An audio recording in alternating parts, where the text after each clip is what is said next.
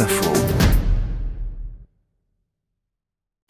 Les Français adorent les villes moyennes. Ils sont 43% à les préférer contre 22% pour les grandes villes.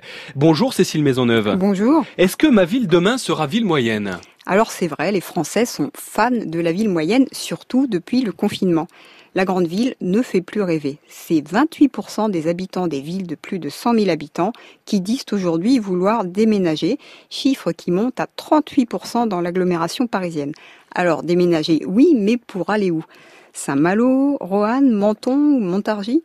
Vous allez me dire, toutes ces villes n'ont rien à voir ensemble, et pour cause, la ville moyenne n'existe pas, c'est un fantasme français. Mais il existe bien une définition de la ville moyenne qui permettrait d'y voir plus clair.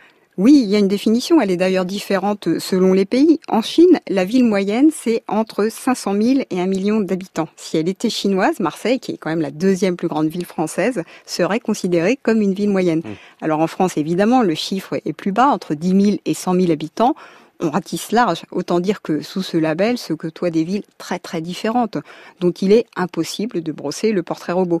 Certaines sont industrielles, d'autres résidentielles, certaines sont en plein boom, d'autres perdent des habitants. Il y en a encore d'autres qui ont un centre-ville totalement dévitalisé, mais qui s'étendent en périphérie. Alors la ville moyenne est un objet urbain euh, non identifié. Qu'est-ce qui la rend si séduisante aux yeux des Français? En fait, c'est avant tout une question de perception. Les Français y voient un havre de paix au charme d'antan, loin des cœurs de métropole et de leur prix démesuré. La ville moyenne rassure. Elle rassemble le meilleur des deux mondes, une sorte d'entre-deux entre la ville et la campagne. Ça, c'est pour la perception. Côté réalité, que nous montrent les chiffres de l'INSEE?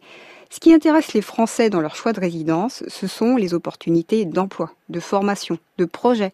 C'est pourquoi il y a fort à parier que ma ville demain, qu'elle soit petite, moyenne ou grande, sera toujours située dans une aire urbaine parce que c'est là que se créent les emplois et se développe l'innovation. Et ça ne nous empêchera pas de continuer à fantasmer sur la ville moyenne. Eh oui, on n'arrête pas comme ça. Merci beaucoup Cécile Maisonneuve. Ma ville demain, c'est tout l'été sur France Info.